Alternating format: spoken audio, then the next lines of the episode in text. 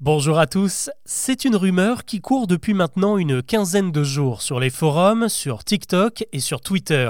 La plateforme de vente Vinted serait devenue le nouveau repère d'un vaste réseau pédophile.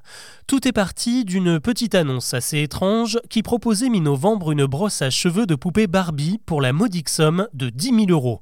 Un cas loin d'être isolé puisque des dizaines d'articles banals pour enfants ont ainsi été mis en vente à des prix exorbitants. Certains utilisateurs sont sont simplement étonnés, mais d'autres y ont vu des messages cachés. Exemple avec l'annonce pour un t-shirt dont la description précise qu'il s'agit d'une taille 7 ans et qu'il est comme neuf, prix d'achat 12 000 euros. Ici, il faudrait comprendre que ce n'est pas un vêtement qui est à vendre, mais bien un enfant de 7 ans, la mention comme neuf faisant référence à sa virginité.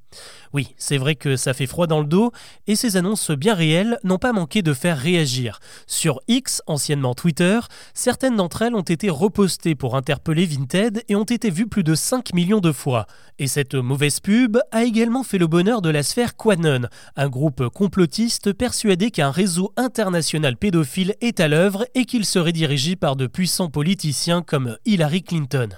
Bon, pour le coup, ce n'est pas évident de tirer tout ça au clair, car ces fameuses annonces existent bel et bien sur Vinted et laissent peu de doute sur le message codé qu'elles cherchent à faire passer. Mais l'explication la plus plausible, c'est que Vinted soit devenu la nouvelle cible de la sphère complotiste Quanon, car cette affaire en rappelle étrangement une autre qui s'est produite aux États-Unis il y a tout juste trois ans, celle de Wayfair. Wayfair, c'est un site de commerce, une sorte de la redoute à la sauce américaine et qui a subi exactement les mêmes accusations que Vinted. En l'occurrence, il s'agissait de meubles à un prix relativement élevé et les Quanon y ont vu des annonces pédophiles car en plus les modèles de meubles portaient soi-disant des noms d'enfants disparus. Tout ceci était évidemment faux, mais il est très probable que cette fake news désormais datée retrouve une nouvelle jeunesse en France avec Vinted. C'est d'ailleurs l'endroit parfait pour propager des rumeurs. Le site est ultra populaire, son succès éclair lui donne une part de mystère et surtout n'importe qui peut y poster une annonce on le sait, sur Vinted, on trouve de tout, même des théories du complot de seconde main.